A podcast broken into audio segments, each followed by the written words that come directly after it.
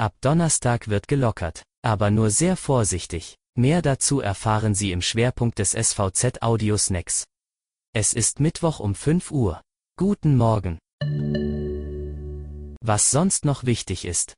Die Bahnstrecke Hamburg-Berlin wird ab dem 11. September aufgrund von Bauarbeiten für drei Monate gesperrt. Das hat auch Auswirkungen auf den regionalen Zugverkehr. So müssen sich vor allem Pendler zwischen Hamburg, Schwerin und Rostock auf Reisen mit dem Bus einstellen.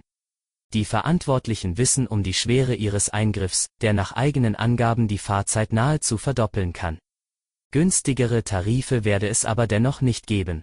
Am 11. Dezember sollen alle Maßnahmen abgeschlossen sein. Mecklenburg-Vorpommern will verstärkt gegen Gewalt und Mobbing an Schulen vorgehen. Ministerin Bettina Martin hatte die Anti-Mobbing-Strategie mit dem Titel Kein Platz für Mobbing im Kabinett vorgestellt.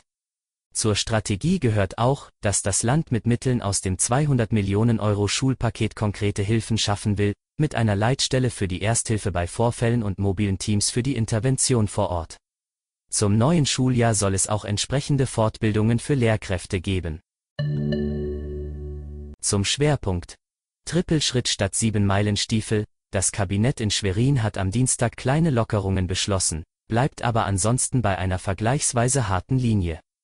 Die wichtigste Änderung betrifft die Kontaktbeschränkungen. Ab Donnerstag dürfen sich Menschen aus zwei Haushalten treffen, Kinder unter 14 werden nicht eingerechnet. Ebenfalls ab Donnerstag ist die Beherbergung von Dauercampern und die Vermietung eines Liegeplatzes an Dauernutzer von Booten für Menschen mit Hauptwohnsitz in Mecklenburg-Vorpommern wieder möglich.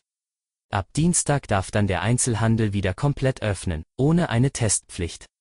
Gaststätten sind ab Sonntag geöffnet, im Innen- und Außenbereich und bis 24 Uhr. Anders als ursprünglich geplant, ist für den Außenbereich keine Reservierung und kein Test nötig. Im Gastraum allerdings schon. Letzteres gilt nicht für vollständig geimpfte und Genesene. Vizeregierungschef und Gesundheitsminister Harry Glawe mahnte nach der Kabinettssitzung.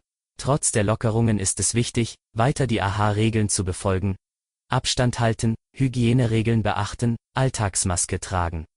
Wir wollen das größtmögliche Maß an Dauerhaftigkeit und Nachhaltigkeit bei den Öffnungen erreichen. Das, was geöffnet wird, soll auch offen bleiben. Das war Ihr Audiosnack. Alle Artikel zum Nachlesen und Hören gibt es wie immer auf svz.de-audiosnack. Die nächste Folge hören Sie Donnerstag früh.